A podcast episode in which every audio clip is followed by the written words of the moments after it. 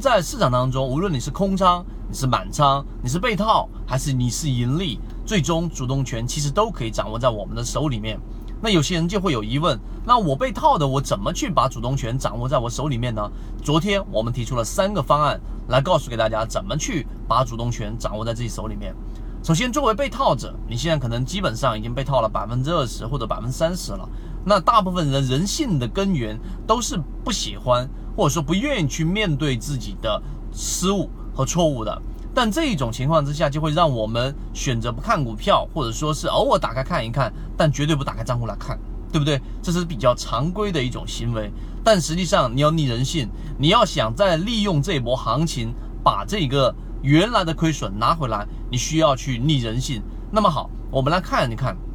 你需要做什么事情。首先，大盘在由弱势转强势、由下降通道转上升通道的过程当中，一定只有百分之二十的个股会出现快速的修复，也就是原来你可能二十块钱被套的，现在跌到了十块钱，这一波反弹它又涨回了二十块钱附近。那么这一种情况之下，只有百分之二十的个股能够做得到，剩下的百分之八十个股，他们都会继续的沿着下降通道继续下行，或者是缓慢的百分之一、百分之二的缓慢上行速度。那么对于你解套，它没有任何的帮助。所以第一步你要做的事情就是要判断你的个股到底属不属于这百分之二十。那么好，第二点我们来给各位去讲，到底怎么样去判断自己手里面的个股属于这种个股类型。昨天我们提到了三个重要因素，第一，你手里面的个股一定是要负乖离半年线一百二十一百二十日均线的负乖离值，大概是要去到百分之二十以上。啊，昨天我们定下来是百分之三十，就是负瓜离百分之三十，也就是你打开你的个股，然后你发现一百二十日均线它的数值是在二十块钱，而你手里面的个股呢，现在是十四块钱，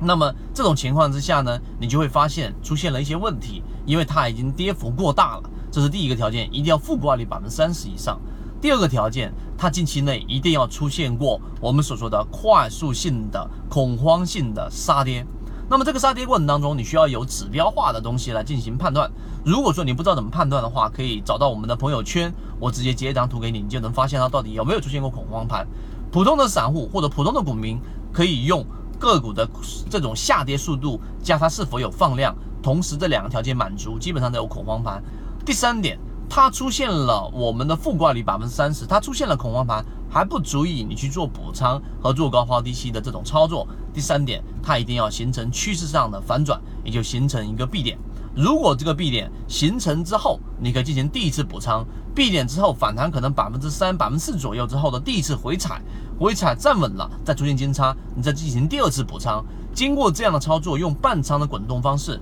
每次操作你都可以把你成本摊薄百分之四到百分之十左右的一个空间。这个是昨天我们详细去算过的。那么好了，那么这种三个条件如果都符合了，当你去做几次这样的操作的情况之下，你就有一种可能性，就在大盘的第一次反弹过程当中，利用这第一次反弹的节奏，把你的亏损给它扭转回来。那么第二次反弹，市场启动的第二波，实际上安全性最高，那么你就可以去把握这波利润，跟所有前面空仓的人是站在同一起跑线的。